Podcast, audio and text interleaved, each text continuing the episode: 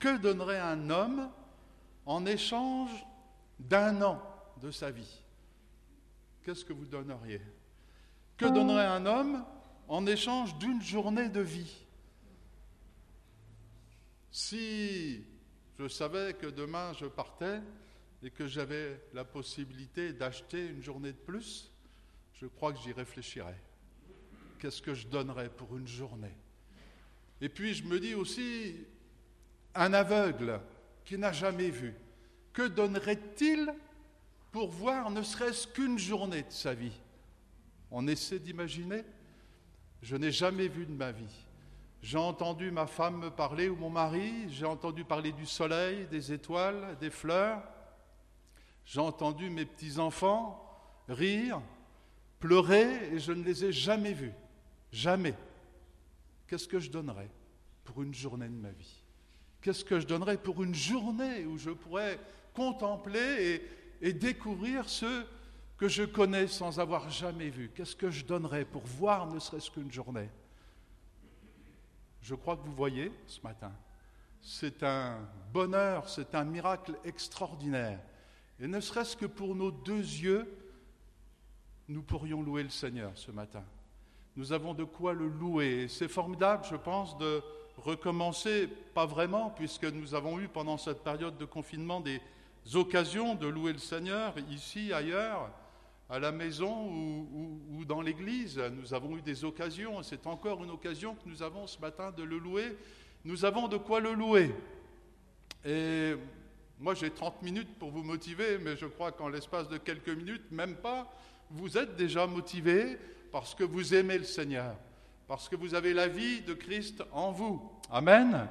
Parce que non seulement vous avez la vie physique, mais vous avez aussi la vie spirituelle. Euh, nous allons lire un texte dans l'évangile de Jean ce matin et nous allons considérer un petit peu le miracle de Dieu dans la vie de Marthe, de Marie, de, de Lazare. Ils étaient en vie, enfin Marthe et Marie le sont encore, mais Lazare, lui, est décédé. En fait, c'est ce que croit leur sœur. Mais Jésus est là. Enfin, il va plutôt venir selon elle, avec du retard. Mais Jésus sait pourquoi il vient en retard. Parfois dans notre vie, je pense que vous serez d'accord avec moi, on a l'impression que parfois Jésus est en retard. Jésus n'est pas là comme on le voudrait, et on se dit mais pourquoi? Et on se pose des questions, et parfois les questions se transforment en doute, et parfois le doute se transforme en incrédulité. Et c'est un petit peu ce qui se passe dans la vie de cette famille que le Seigneur Jésus aime. Alors vous connaissez bien cet épisode, je ne vais pas avec vous relire tout le chapitre, mais j'aimerais qu'on lise néanmoins dans l'évangile de Jean chapitre 11 et à partir du verset 22 euh, ce que Jésus et ce que Marthe ont comme conversation. Jean chapitre 11 verset 22 voilà ce que Marthe répondit, même à partir du verset 21, nous pourrions lire, Marthe dit à Jésus, Seigneur, si tu avais été ici, mon frère ne serait pas mort. Mais maintenant même, je sais que tout, tout, notez bien, hein, tout ce que tu demanderas à Dieu, Dieu te l'accordera. Jésus lui dit, ton frère ressuscitera.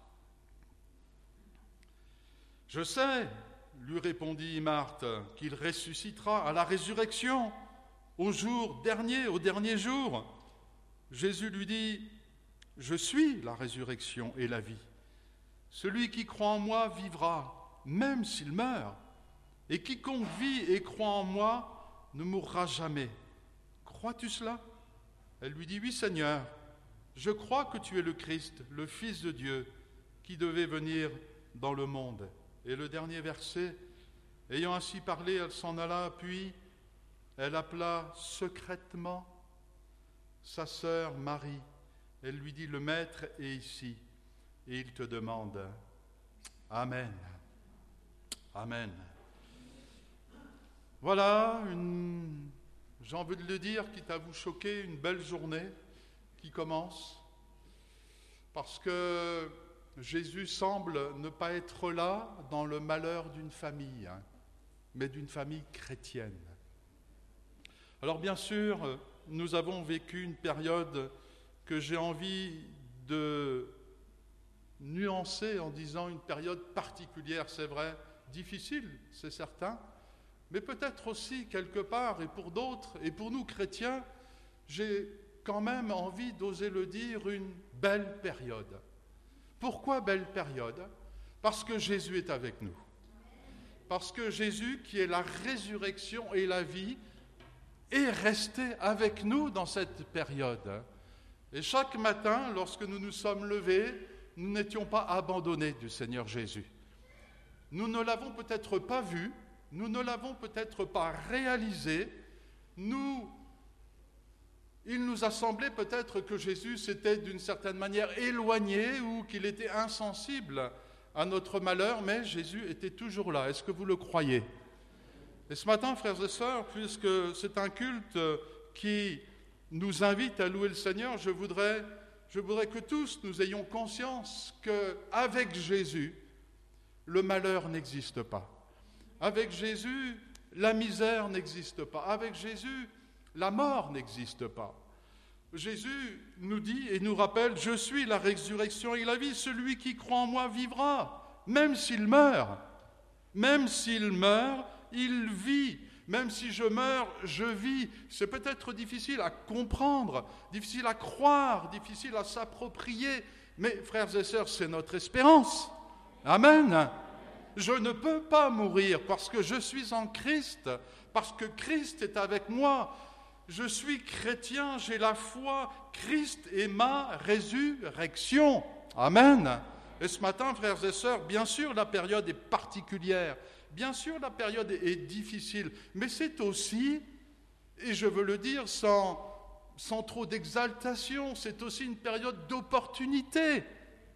C'est une période extraordinaire où nous pouvons expérimenter la puissance de Jésus dans notre vie. Et frères et sœurs, dites-moi si je me trompe, mais la lumière doit briller où? Où elle brille le mieux Dans les ténèbres? Amen. Une lumière qui brille devant le soleil ne sera même pas vue des uns et des autres. Nous devons, et nous sommes appelés, et c'est notre ministère, à briller dans les ténèbres. Et nous sommes peut-être une période de ténèbres en ce moment, mais Jésus est avec nous. Nous sommes donc la lumière du monde. Amen. Je suis la résurrection et la vie, dira euh, Jésus à, à Marthe. Mais, mais Marthe, qui aime le Seigneur Jésus, qui croit en lui, Marie, qui aime le Seigneur Jésus et qui croit en lui, ont quand même des doutes. Ils ne croient plus que Jésus est capable de faire quelque chose. J'ai lu avec mon épouse plusieurs fois ce chapitre et quand on lit et quand on réfléchit et quand on médite, il y a des choses qui, qui viennent ou qui reviennent, qui vous sautent aux yeux et je trouve ce chapitre extraordinaire. Alors lisez-le plusieurs fois à la maison, réfléchissez-y, que vous puissiez vous arrêter et, et considérer chaque verset, chaque parole de Jésus-Christ. C'est extraordinaire. Dans ce chapitre, j'ai trouvé au moins quatre versets qui nous montrent que Jésus aime cette famille. Ce sont des amis de Jésus. C'est plus loin que des personnes qu'il connaît, mais cette famille, elle est aimée du Seigneur Jésus. Et, Marthe et Marie aiment aussi le Seigneur Jésus. Et ça n'est pas dit de tout le monde.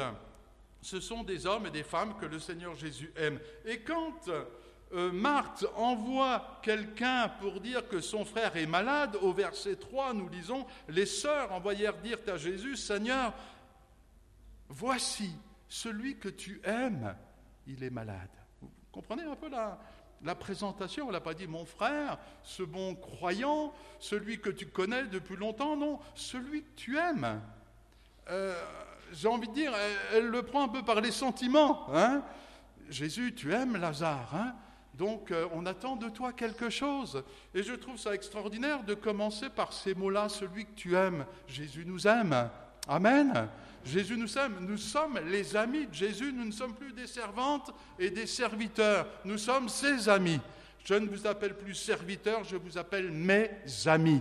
Celui que Jésus aime. Nous sommes aimés du Seigneur Jésus, même pendant cette période qui nous paraît difficile. Alors Jésus écoute, Jésus reçoit, et puis Jésus répond. Les sœurs, leur dire à Jésus, Seigneur, voici celui que tu aimes est malade. Après avoir entendu cela, Jésus dit, cette maladie n'est pas à la mort, mais elle est pour la gloire de Dieu, afin que le Fils de Dieu soit glorifié par elle. Vous ne trouvez pas que c'est extraordinaire cette réponse? Bon, vous avez quelqu'un qui souffre à la maison, vous pensez qu'il va mourir? Vous, le voyez déjà mort en fin de compte. Hein la situation, elle est telle que maintenant plus personne ne peut rien faire pour vous, pour moi, et, vous priez, vous dites, euh, Seigneur, eh bien fais quelque chose pour moi, parce que là, moi j'ai l'impression que c'est la fin, il y a, vraiment plus de possibilités, et, et Jésus, d'une certaine manière, eh bien vous répond, mais c'est pas grave, t'inquiète pas, c'est pas grave. C'est ce qui est répondu à, l'envoyé de Marthe. Cette maladie n'est pas à la mort. Ne t'inquiète pas, il ne va pas mourir. Rassure-toi. Je n'ai pas l'impression que c'est ce que Marthe avait envie d'entendre. Vous savez, pour nous, les situations graves sont graves par définition. Et quand euh, nous demandons à Jésus de faire quelque chose, eh bien, nous, pensons qu'il va agir selon ce que nous, nous, vivons. Notre souffrance, elle est telle que nous voudrions que Jésus souffre avec nous. On aime bien te consoler. Vous aimez qu'on vous console? Vous avez un problème? Hein, vous, vous, en parlez à quelqu'un, et puis la personne, eh bien, vous dit, bah oui, c'est vrai, c'est vrai, je te comprends, je compatis à ta douleur, à ta souffrance. C'est vrai, cette période pour toi, c'est une période affreuse. C'est une période difficile. Écoute, je vais prier pour toi. Hein, et, puis, tu vis une injustice. Bon, ça, c'est un langage qu'on aime bien entendre. Enfin, moi, j'aime bien entendre. Hein. Quand on me console, je suis d'accord. Mais par contre, quand on ne me console pas, quand on ne me comprend pas, quand on me bouscule, eh bien là, je ne suis pas content. Et je dis, mais cette personne, elle n'a rien compris. Ou elle ne me comprend pas, ou elle ne comprend pas la situation. Et, parfois, nous, chrétiens, nous sommes un peu comme cela avec Jésus. Nous avons l'impression qu'il ne nous comprend pas, qu'il ne comprend pas la situation. Lorsque nous disons qu'il va y avoir un mort, Jésus dit c'est pas grave. Lorsque nous disons que nous sommes dans une difficulté insurmontable, Jésus nous répond t'inquiète pas. Et, ou alors nous choisissons les versets qui nous conviennent. Et, nous délaissons les versets qui, peut-être, euh, d'une certaine manière, euh, font que la situation, en fin de compte, pour Jésus, et pour un croyant ne devrait pas être si, si difficile que cela. Cette maladie n'est pas à la mort, mais elle est pour la gloire de Dieu. Alors voilà, les envoyés s'en vont et Jésus se précipite vers le tombeau. Non? C'est pas comme ça que ça se passe? Jésus reste là encore deux jours. Quand vous appelez le médecin, est-ce que vous êtes heureux quand il vient deux jours après? Enfin, qu'il attend deux jours déjà pour se déplacer. Hein parce qu'en fait, Jésus va arriver euh, encore plus longtemps que cela. Ça devait être un peu euh, perturbant pour euh, Marthe et Lazare, parce que leur frère n'est pas encore mort. Il est souffrant, il est à la mort, il est, il est, il est malade, il est alité, il est encore dans la maison. Et puis voilà que Jésus ne se précipite pas, il attend. On se demande quoi d'ailleurs? Enfin, Marthe et Marie surtout se disent, mais pourquoi? Cette notre frère que Jésus aime, eh bien, ne fait pas que Jésus se déplace plus vite. Et, voilà que Marthe et Marie vont, j'ai envie de dire, sombrer dans une espèce de défiance envers le Seigneur Jésus. Elles croient en lui, mais d'une certaine manière, elles lui en veulent. Ça vous est déjà arrivé d'en vouloir au Seigneur Jésus? Vous n'allez pas me dire, ah oui, oui, moi ça m'est déjà arrivé. Hein. Mais il y a des choses qui nous choquent peut-être, que nous ne comprenons pas. Et d'ailleurs, quand vous lirez ce chapitre, vous verrez que Marthe comme Marie, lorsqu'elles ont rencontré la première fois le Seigneur Jésus, enfin quand elles l'ont rencontré, la première parole qu'elles lui ont dite, c'est Si tu avais été là, notre frère ne serait pas mort. Hmm? vous allez voir quelqu'un, si tu avais été là plus tôt, ben, on n'en serait pas là. Ce n'est pas un compliment, c'est un reproche. De certaine manière, on pourrait dire, mais il aurait fallu que tu te fasses un petit peu plus vite. Hein. Maintenant, c'est terminé. Frères et sœurs, je crois que pour certains chrétiens, c'est terminé avec Jésus. Je crois que pour certains chrétiens, euh, la période de doute s'est changée en incrédulité profonde. Et ces sœurs, ces deux sœurs, Marthe et Marie, qui aiment le Seigneur, n'en sont pas là encore. Elles sont dans une période de doute et de reproche, parce que leur frère maintenant est mort. Si tu étais là avant, il ne serait pas mort. Et puis, et puis il y a leur frère. Leur frère, lui, pour elle, il est bien mort. Il est dans le tombeau. Et quand Jésus arrive, il y est depuis quatre jours. Et je lisais un commentaire pour les Juifs. Eh bien, selon leur culture, au bout de quatre jours, lorsque quelqu'un est décédé, c'est au quatrième jour que l'esprit se détache du corps. Au bout du quatrième jour, l'esprit se détache du corps. Et c'est pour cela, certainement, que pour Marthe et Marie, maintenant, il est trop tard.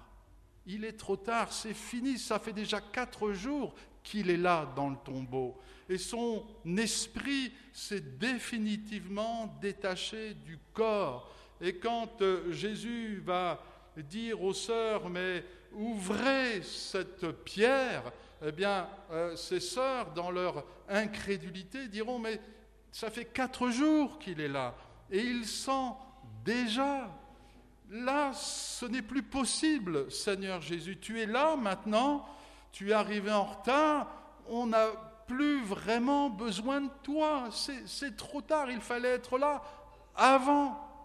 Et, c'est terrible parce que on a, nous, comme cela, on donne à Jésus des, je dirais, des, graduations dans son pouvoir. On croit que Jésus est capable de guérir un malade. Vous croyez que Jésus est capable de guérir un malade? Oui. Est-ce que vous croyez que Jésus est capable de ressusciter un mort? Est-ce que vous croyez que Jésus est capable de ressusciter un mort qui sent déjà? Vous êtes formidable. Est-ce que vous croyez que Jésus est capable de ressusciter un mort qui est mort depuis des années, des siècles? Vous allez me dire oui, c'est formidable. Vous avez plus de foi que Marthe et Marie. Hein? Mais pour elle, il y a comme une graduation dans le pouvoir du Seigneur Jésus pour elle. Et d'ailleurs, même pour les Juifs, lisez ce texte. Mais lui qui a guéri les yeux de l'aveugle, est-ce qu'il ne pouvait pas non plus s'occuper de Lazare? C'est facile Est-ce que c'est plus facile de guérir un aveugle que de ressusciter un mort? Alors pour nous euh, qui ne sommes pas dans le domaine médical, on va dire oui, c'est vrai, mais Posez la question à un médecin.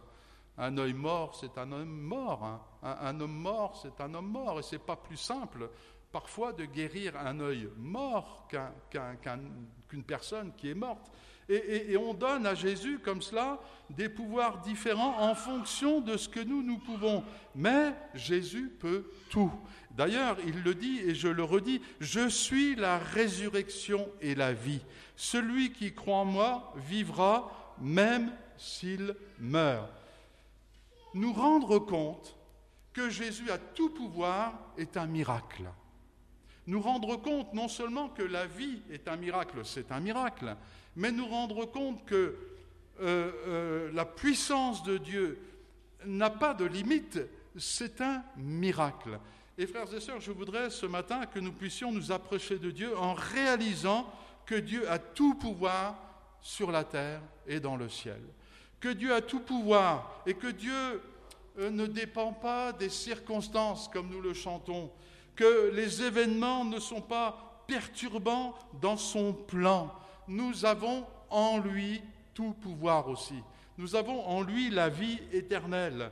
Nous sommes des fils et des enfants, des filles et des fils de Dieu. La vie éternelle, nous la possédons. La vie éternelle, ce n'est pas seulement quelque chose qui qui nous permet de dire euh, nous n'allons pas mourir ou alors nous allons vivre d'une manière infinie dans le temps. Mais la vie éternelle, c'est une qualité de vie.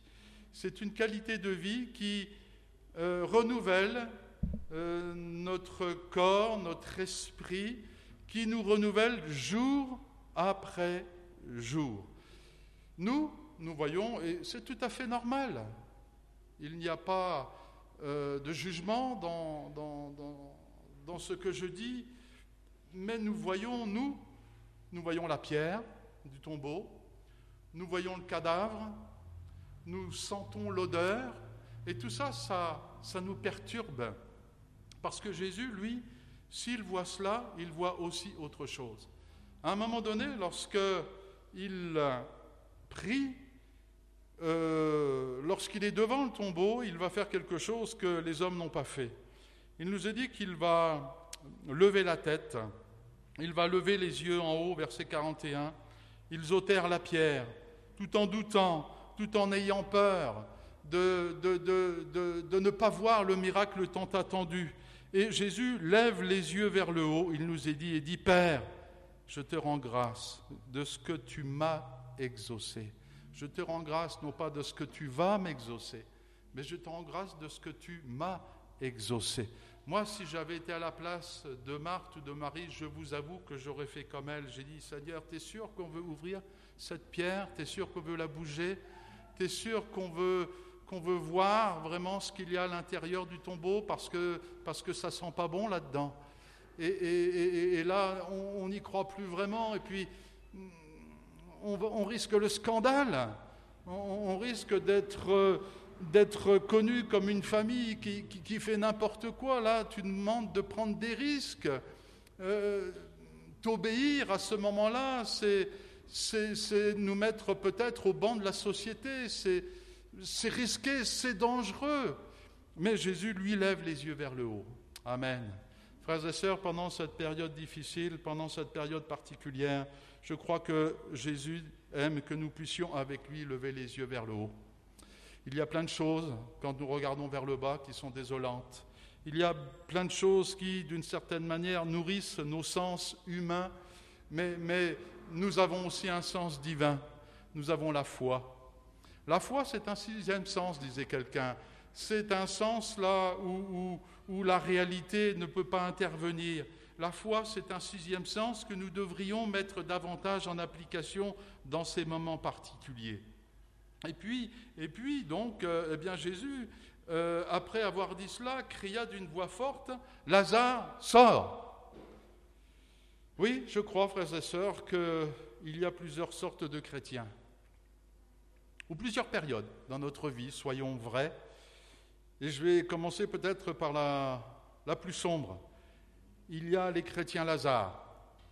Il y a ceux qui croient être morts, qui sont dans le tombeau, qui sont au fond du gouffre et du trou, qui sont dans un lieu sombre, qui sont dans, dans, un, lieu, dans un lieu de mort où il y a cette, où il y a cette humidité qui est là et, et plus rien ne va. Je suis, je suis mort dans la foi.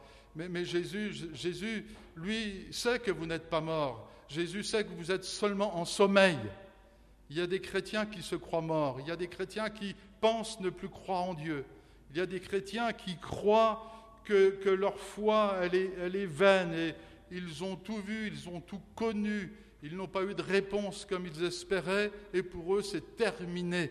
Ils font encore semblant peut-être de venir à l'église, de chanter, de louer, de prier. Ils ont une vie, une vie ecclésiastique et, pour rester peut-être en bon terme avec la famille ou avec les frères et sœurs en Christ, eh bien ils sont là. Mais à l'intérieur d'eux-mêmes, il y a comme une mort.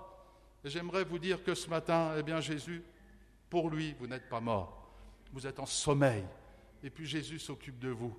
Parce que comme il s'est occupé de Lazare, à un moment donné, il a dit, Lazare, sors sors de là. Et avec ma femme, on essayait un peu d'imaginer ce que Lazare avait pu ressentir à ce moment donné. Vous savez, quand on dort, ça vous est déjà arrivé d'être euh, réveillé brusquement? Par le téléphone, par exemple. Hein? À 2 heures du matin, vous avez un coup de fil. C'est... Moi, ça m'est déjà arrivé. Je suis réveillé de manière euh, vraiment euh, anarchique, j'allais dire. Hein je ne sais même plus où je suis. Je suis dans ma chambre, j'y suis pas. Enfin, je, mais, j'ai entendu quelque chose. Est-ce que je l'ai bien entendu? Et j'imagine que pour Lazare, ça devait être surprenant parce que Lazare, lui, essayons de se mettre à sa place, il ne savait pas qu'il était dans le tombeau. Hein? Il était mort dans son lit, j'imagine.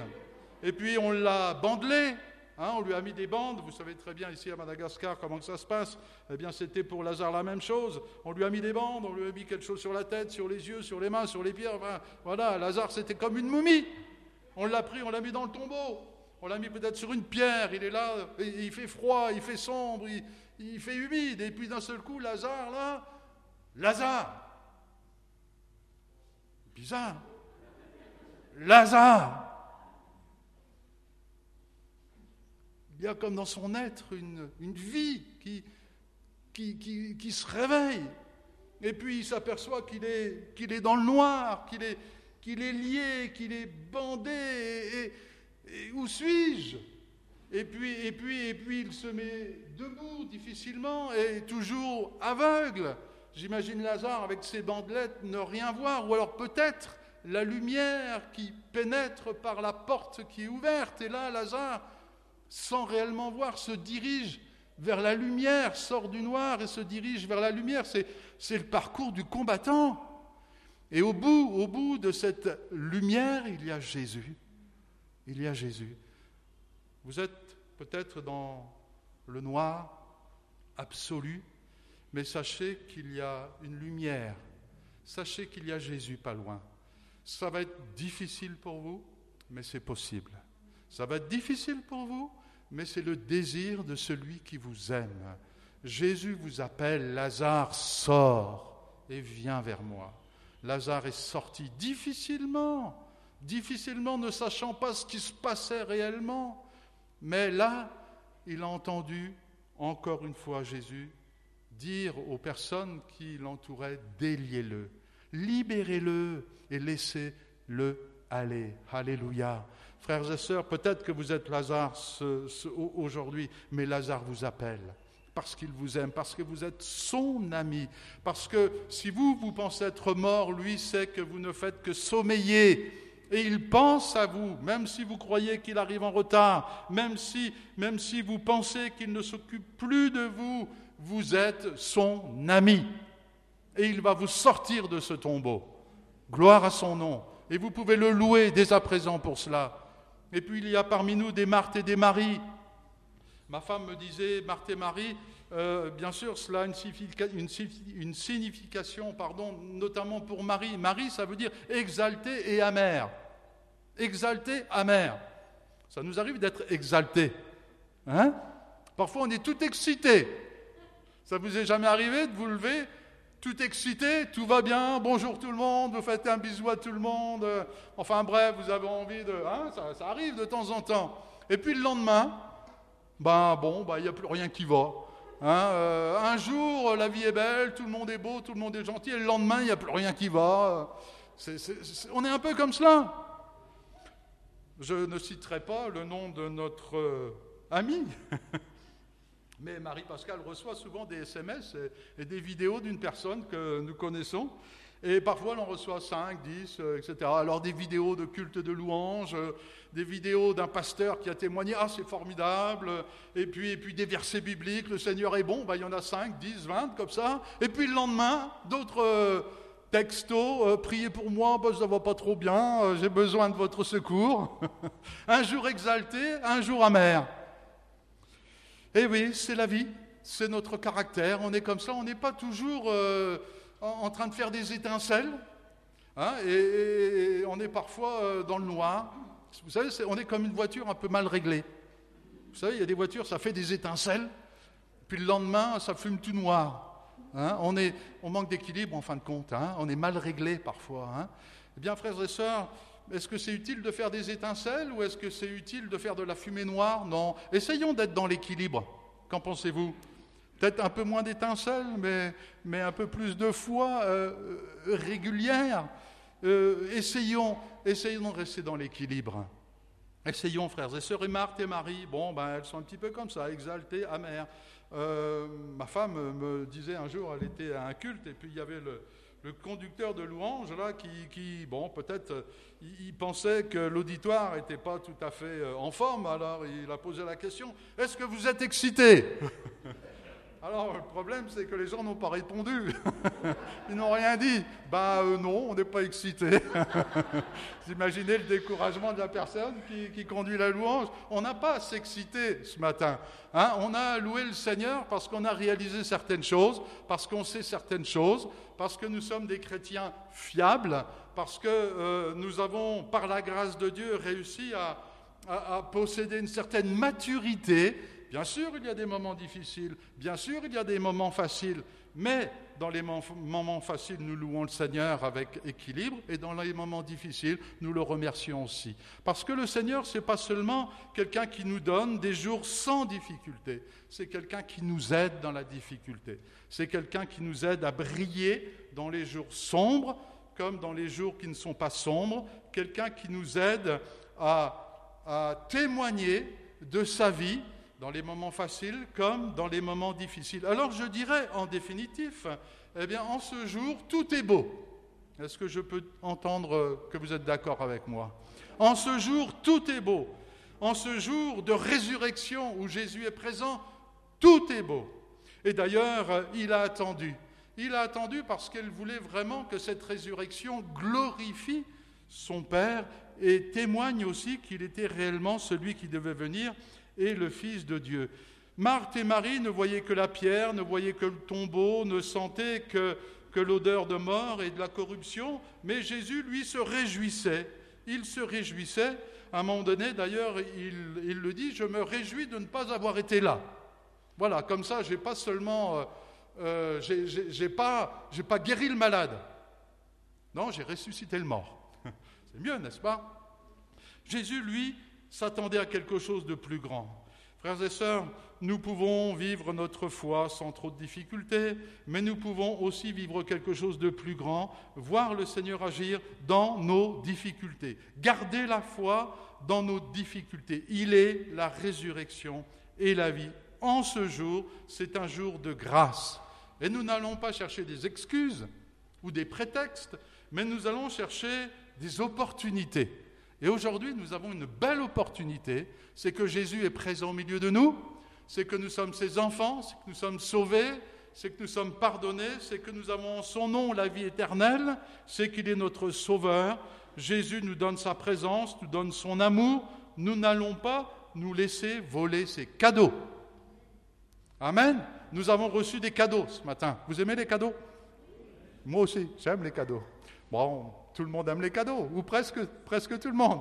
Pas les cadeaux empoisonnés, c'est certain. Nous aimons ces cadeaux. Mais le plus beau des cadeaux, c'est que Jésus est avec nous, c'est que Jésus nous sauve, c'est que Jésus nous aime. Alors nous pouvons le louer ce matin. Et nous n'allons pas le louer tout seul, nous allons le louer avec les saintes myriades d'anges, parce qu'il est merveilleux, parce qu'il est glorieux. Et nous allons saisir l'opportunité que nous avons parce que nous savons, parce que nous avons reçu, parce que nous avons vécu. Je suis intéressé, je suis, et je termine là-dessus, interpellé parfois que dans des périodes sombres, certains, chutent et d'autres se lèvent. Je lisais, que des entrepreneurs ont réussi quelque chose, moi j'y ai pas pensé. Vous savez, quand je mets le masque, j'ai un problème, comme vous aussi qui portez des lunettes, c'est qu'on a de la buée qui vient sur les lunettes. C'est gênant ça, hein Quand on veut voir, quand on est à un carrefour avec la moto et qu'on a les lunettes de moto et puis la buée, bon ben on baisse le casque, on se dit, ben, j'espère qu'on va pas se faire attraper pour euh, balayer le trottoir. Hein alors on voit sans voir. Et, et bon, alors je râle, j'avoue que ça me fait râler cette histoire de masque là. Mais d'autres se sont dit, mais qu'est-ce qu'on va faire? Pour éviter qu'on ait de la buée sur les lunettes. Moi, je râle et eux, ils trouvent une solution. Et ils ont inventé un scratch qu'ils mettent sur le haut du masque, un truc qui évite la buée. Et évidemment, ils ont très vite été déposé le brevet. Et là, ils pensent maintenant en vendre environ 100 000 par mois. Moi, je râle. Eux, ils trouvent une belle opportunité. Vous comprenez la différence? Alors moi, ça, je veux essayer de m'en servir dans ma vie chrétienne.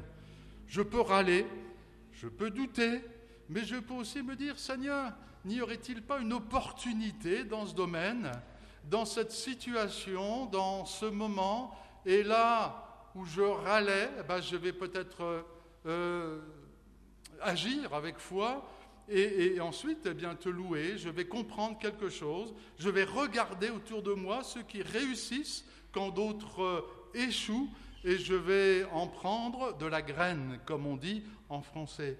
Frères et sœurs, non. Euh, ce matin, je ne vais pas vous dire que Dieu vous bénisse. Vous savez pourquoi? Parce que vous l'êtes déjà. Parce que vous l'êtes déjà. Je ne vais pas vous donner quelque chose que vous possédez déjà. Ne désirez pas quelque chose que vous possédez déjà. Vous êtes béni. Vous êtes merveilleusement béni. Dieu vous a donné des dons, des cadeaux. Alors ce matin, on ne va pas le louer parce que c'est l'heure. On ne va pas le louer parce que c'est la coutume. On ne va pas le louer parce que c'est un culte de, louange. On ne va pas le louer pour faire bien. On ne va pas le louer pour faire comme les autres. On va le louer parce qu'on a plein de choses à lui dire. On va le louer parce qu'on a plein de choses pour le remercier. Euh, moi, je me souviens, enfin, je me souviens, je vois de temps en temps à l'école où on, travaille, hein, les enfants, les institutrices leur apprennent de belles choses, alors il faut qu'ils parlent tous en même temps. 2 plus 2 égale 4. Alors, bon, je vois bien, hein, il y en a qui comprennent la question, alors ils disent 4, d'autres 4, 4. Ah, on ne va pas faire comme ça ce matin. Hein, on ne va pas chanter parce que le voisin chante, mais on va chanter parce qu'on a quelque chose dans notre cœur qui nous pousse à le faire. Amen. Et notre sœur Bakoul, elle n'aura pas besoin de nous exciter. Hein, on, l'est déjà. Amen. On l'est déjà. On est motivé pour louer le Seigneur. On est, heureux. On est, on pressé. Amen. On est pressé. Alors on va leur laisser la place tout de suite. Hein. Gloire à Dieu. Merci.